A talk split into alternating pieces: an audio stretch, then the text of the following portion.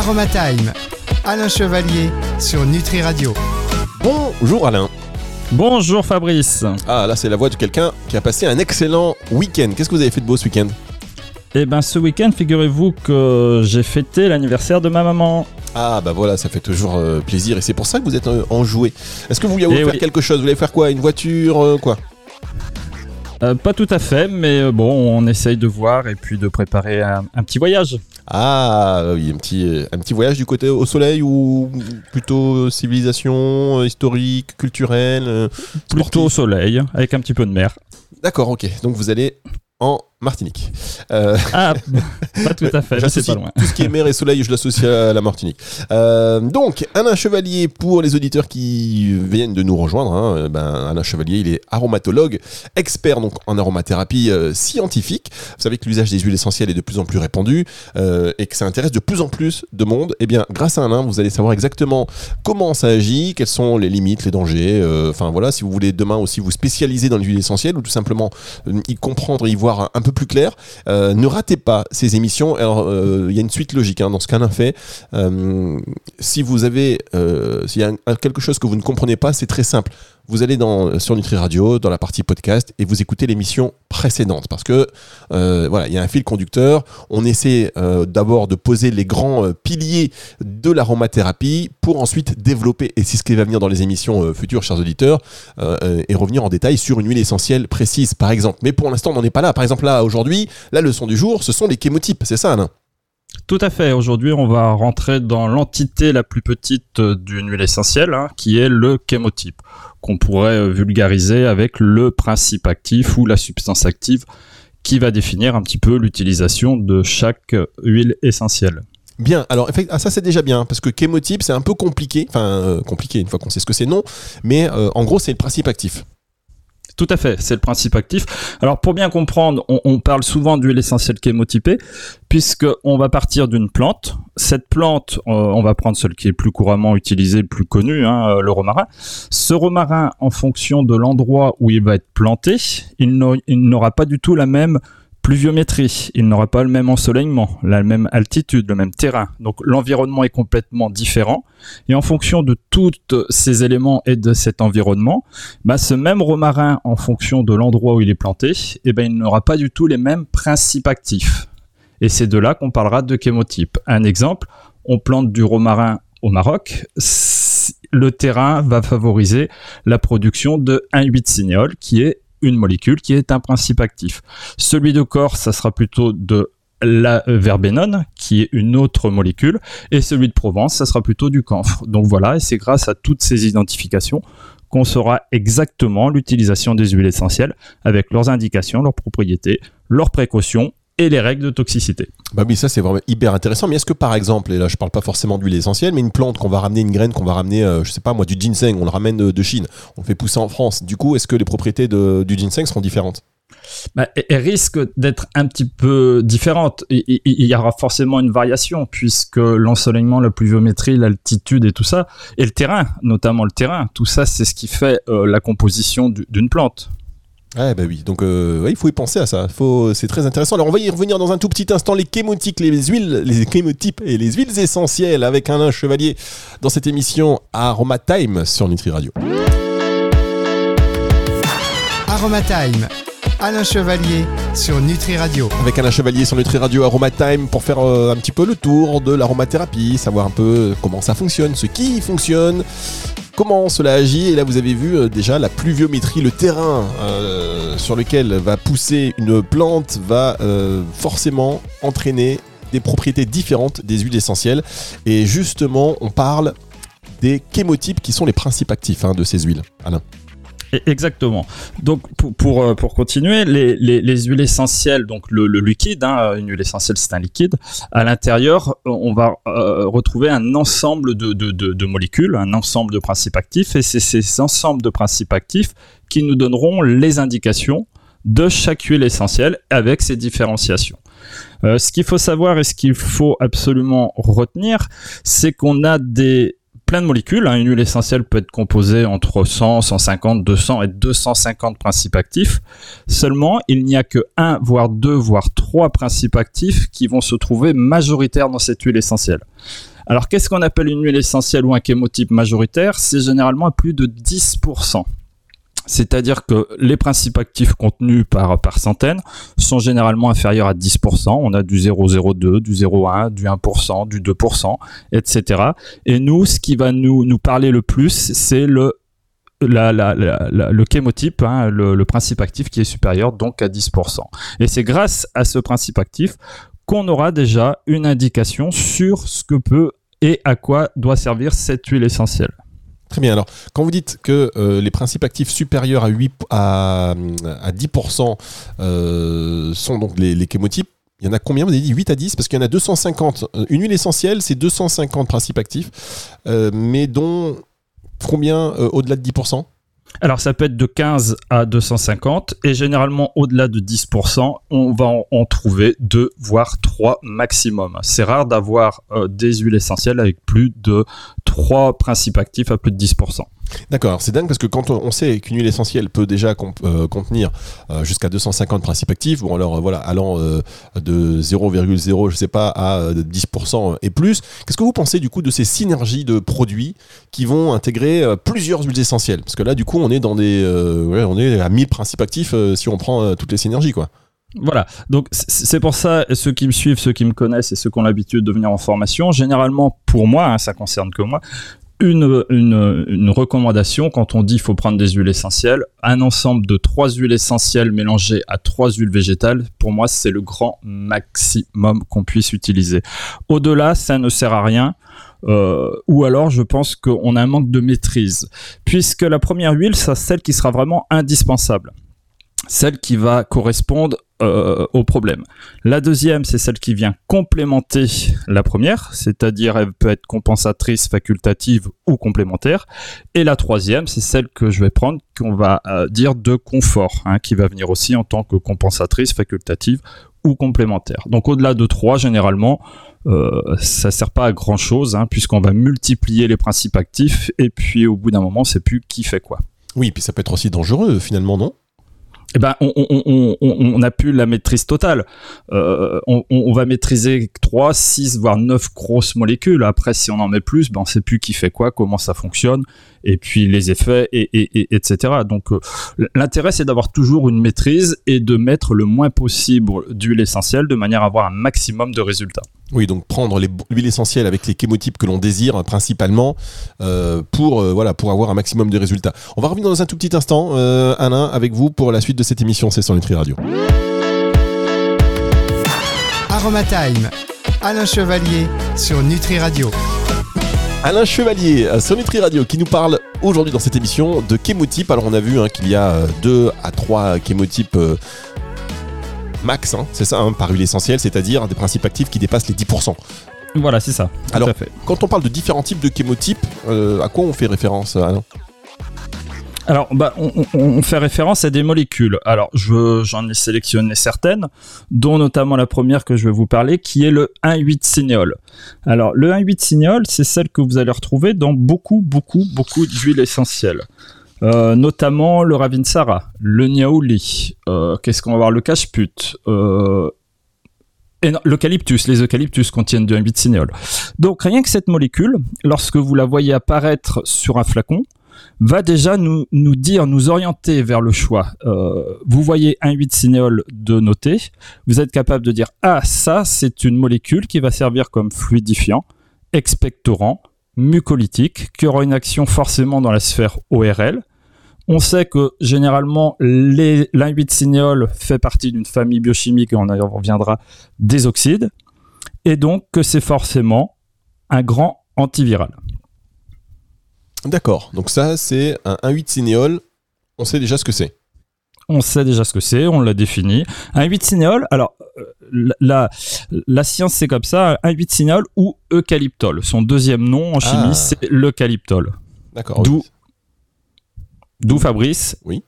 L'eucalyptus. Mais oui, non, mais c'est ce que je pensais, j'allais vous le dire. Oui, d'où l'eucalyptus. mais après, si c'était si simple, parce qu'après, il y a l'eucalyptus globulus, l'eucalyptus, on y comprend. C'est vrai que c'est compliqué quand même pour, avoir le vrai rayon d'action. Alors, pour avoir le vrai rayon d'action et de savoir exactement comment ça fonctionne, donc le chémotype est une chose, et après, on verra son appartenance à la famille biochimique. Vous avez pris un très bon exemple qui était l'un des meilleurs. Euh, l'eucalyptus globulus, l'eucalyptus radié, tous les deux sont du 1,8 sénéol, donc tous les deux auront les mêmes propriétés, les grandes lignes. Par contre, le troisième, qui est l'eucalyptus citronné, Citriodora, lui n'est plus du 1,8 cinéol, c'est une, autre molécule et donc il appartiendra pardon, à une autre famille biochimique avec des indications complètement différentes. Très bien. On va y revenir hein, sur, euh, dessus, mesdames, messieurs, sur les familles biochimiques. Ce sera le cours prochain. ce sera, voilà. ce sera la semaine prochaine. Donc, un 8 cinéol. Euh, vous avez choisi euh, ce, ce chémotype parce que j'imagine qu'il est l'un des plus répandus bah, il, touche principalement la sphère ORL, toutes les pathologies de la sphère ORL à consonance virale. Donc on, peut partir simplement d'un écoulement nasal, d'une grippe, d'une angine, du, d'un herpès, euh, de toute cette pathologie. Et, donc c'est l'un des plus grands, puis c'est l'un des plus euh, exploités et vendus aussi, je pense, à ce jour. Très bien. Alors quel autre chémotype vous vouliez euh, mettre en avant? Alors, on peut parler, alors là, je vous ai parlé principalement d'un antiviral et quelque chose dans la sphère ORL. Euh, je peux vous parler aussi des euh, chémotypes qui vont être anti-infectieux. Alors, en chémotype anti-infectieux, généralement, on va retrouver le linalol, le géraniol, le tujanol. Alors, comme ça, c'est des choses qui vont peut-être pas trop vous parler, mais on va les retrouver principalement dans la lavande, le palmarosa, le thym tujanol, et lorsqu'on prend les fiches et les indications de ces huiles essentielles qui contiennent du tujanol, du géraniol ou du linalol, on voit que ce sont des anti-infectieux puissants et notamment des antibactériens. D'accord, donc ça, euh, ok, très intéressant aussi. Euh, quel est le troisième dont vous voulez nous parler? Alors après, je vais vous parler des, principes actifs qui, pour moi, euh, faut absolument les connaître. Hein. C'est le carvacrol, le thymol et le génol. Ce sont trois principes actifs qui sont très puissants. Ce sont les antibactériens les plus puissants que, nous ayons dans notre trousse euh, d'aromathérapie. Seulement, ils appartiennent à une grande famille, mais on y reviendra, qui sont les phénols. Et là, cette famille, c'est la plus euh, difficile à manipuler. C'est-à-dire que, un, ils sont, ce sont les plus grands anti-infectieux, antibactériens, mais deux, ce sont ceux qui sont le plus compliqués à maîtriser. Mais ça, je vous en parlerai quand on fera l'émission sur les familles biochimiques. Bien, on va marquer une dernière pause et on se retrouve pour la suite de cette émission avec vous, Alain. Aromatime Alain Chevalier sur Nutri Radio. Dernière partie de cette émission avec Alain Chevalier sur Nutri Radio. On parle d'aromathérapie et aujourd'hui on voit les, les chémotypes. Alors on, s'est dit hein, que euh, les chémotypes, je vais faire une petite synthèse de ce qui s'est dit. Dans chaque huile essentielle, c'est un peu plus de 250, enfin ça peut aller jusqu'à 250 principes actifs, euh, ce que sont les chémotypes d'ailleurs, mais on va considérer un, un chémotype au-delà de 10%. C'est-à-dire que dans une huile essentielle, s'il y a plus de 10% d'un principe actif, eh bien on va le considérer comme un chémotype important. Et il doit y en avoir normalement dans une essentielle entre 2 et 3, pas plus. C'est bien ça là C'est tout à fait cela. Alors, on a vu le 1,8 euh, cinéol qui est plutôt pour la sphère ORL. On a parlé également euh, des anti-infectieux et donc des, anti, des antibactériens. Euh, quand on connaît un peu les risques des huiles essentielles, parce qu'on parle des bienfaits, mais il y a aussi des risques d'usage, Comment on fait pour, euh, ben, justement, euh, quand on dit anti-infectieux, antibactérien, on pourrait, euh, on, pourrait se dire aussi que c'est dangereux en termes d'utilisation. Est-ce qu'on va pas surdoser, par exemple, parce qu'on sait que c'est très puissant? Non, puisque le surdosage euh, n'existe pas tellement en, aromathérapie, puisqu'on est dans des doses qui sont tout à fait conventionnelles. Euh, généralement, on va vous parler de pourcentage de mélange, on va vous parler de une à deux gouttes. À partir du moment que ce sont des huiles ou des chémotypes pour lesquels on a la maîtrise euh, complète, il n'y aura pas d'incident. L'incident, c'est lorsqu'on dépasse l'entendement, c'est-à-dire que les accidents sont sur des personnes qui prennent plus d'un flacon, qui prennent 60 gouttes par prise, euh, des, choses qui sont pour moi euh, complètement aberrantes ou qui prennent des produits à forte toxicité, des produits qui sont pratiquement euh, interdits à la vente si vous passez pas par une officine. Donc à partir du moment où on respecte tout un tas d'engagements et de précautions, et, de connaissances, les, risques sont minimes. Hein. En 25 ans, je peux vous dire que les, ce que j'ai pu rencontrer, c'est vraiment, c'est anecdotique, quoi.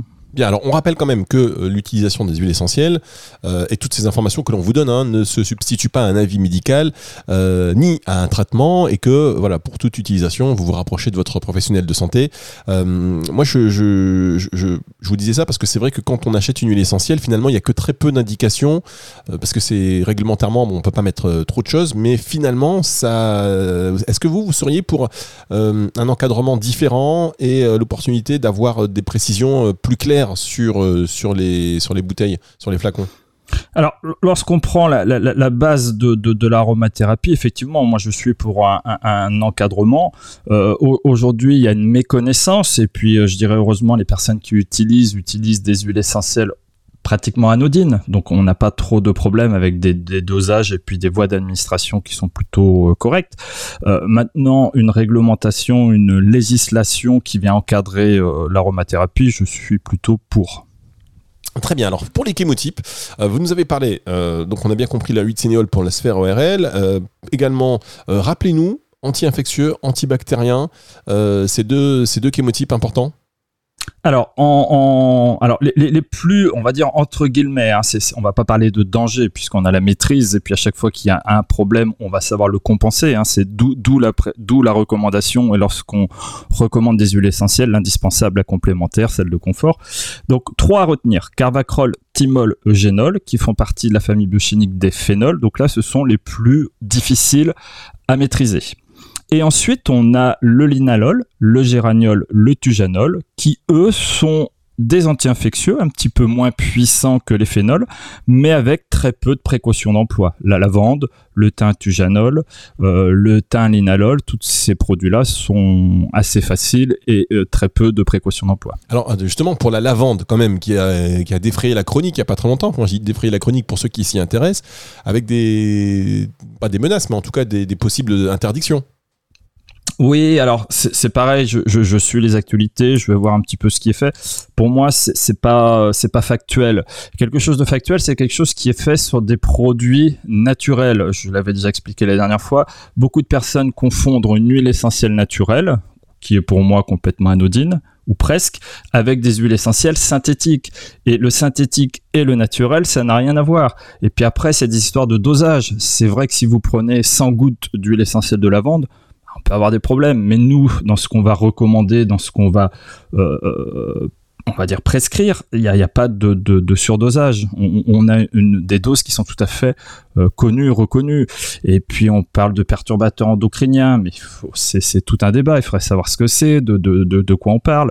On parle d'hormones, d'hormones-like. Oui, mais une hormone-like, c'est quoi? C'est quelque chose qui va avoir le mimétisme de l'hormone, mais ce n'est pas une hormone. Donc vous voyez, euh, là, c'est un manque d'information, puis c'est un manque pour moi de connaissances scientifiques.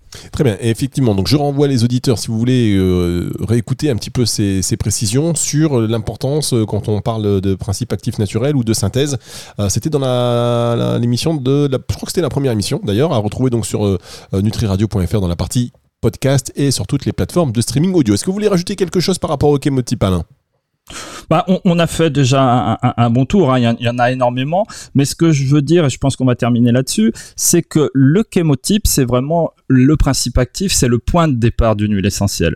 Et avant de raisonner en se disant, tiens, j'ai ci, j'ai ça, qu'est-ce que je peux prendre, on devrait raisonner de la manière suivante, j'ai ça, j'ai ci, qu'est-ce que je peux prendre, quel est le principe actif qui peut correspondre à mon état? Ah oui. c'est c'est ce qu'on fait dans la vie de tous les jours. Euh, Fabrice, vous avez mal à la tête, vous allez penser à quoi? Au paracétamol? Oui, exactement. Et voilà. Et vous n'allez pas penser à un produit qui va s'appeler X, Y ou Z. Vous dire, tiens, aujourd'hui, on a été sensibilisé, on sait que maintenant comment ça fonctionne. Ben, on va parler de paracétamol, on va parler d'ibuprofène, on va parler d'aspirine. Oui, c'est voyez vrai. Et c'est ça qui va conditionner. Et ben, en aromathérapie, c'est exactement la même chose. Euh, vous avez un problème, quelle est la molécule qui va correspondre à votre problème? Une fois qu'on a la molécule, ben, vient se greffer le nom de l'huile essentielle, et qui peuvent être euh, diverses et variées. Et ben voilà, comme ça c'est très compréhensible. Merci beaucoup Alain Chevalier. On va se retrouver la semaine prochaine pour une autre émission Aroma Time et on va évoquer les familles biochimiques. Ce sera la dernière émission un peu d'explication de, de, de cadre hein, des grands piliers de l'aromathérapie et ensuite on rentrera euh, dans le détail d'huile essentielle et il y a beaucoup à dire. Merci beaucoup Alain. Merci Fabrice, à très bientôt. Retour de la musique tout de suite sur Nutri Radio. Aromatime. Alain Chevalier sur Nutri Radio.